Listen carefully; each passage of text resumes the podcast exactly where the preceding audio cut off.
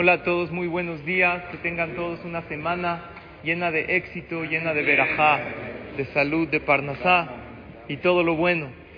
En una ocasión, un hombre se dirigió a Hashem y le pidió que le dé una flor muy hermosa y una mariposa.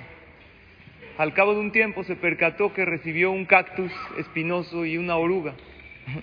Entonces pensó que su pedido llegó errado. Dijo, seguramente Hashem con tantas ocupaciones que tiene, no, no llegó tan bien el pedido. Lo olvidó. Después de un tiempo salió a su jardín y vio que de ese cactus espinoso floreció una flor hermosa. Y esa oruga se hizo una mariposa. Lo que quiere decir que si alguna vez le pediste algo a Hashem y no te llegó exactamente lo que tú querías, primero que todo tienes que saber que la tefilá no siempre te da lo que tú quieres, te da lo que tú necesitas. Ese hombre probablemente necesitaba trabajar su paciencia y su emuná. Y saber siempre que muchas veces la espina de hoy será la flor del mañana. Hay que tener paciencia y ver cómo las cosas difíciles a veces se tornan en grandes bendiciones. Tengan todos un excelente día y gracias.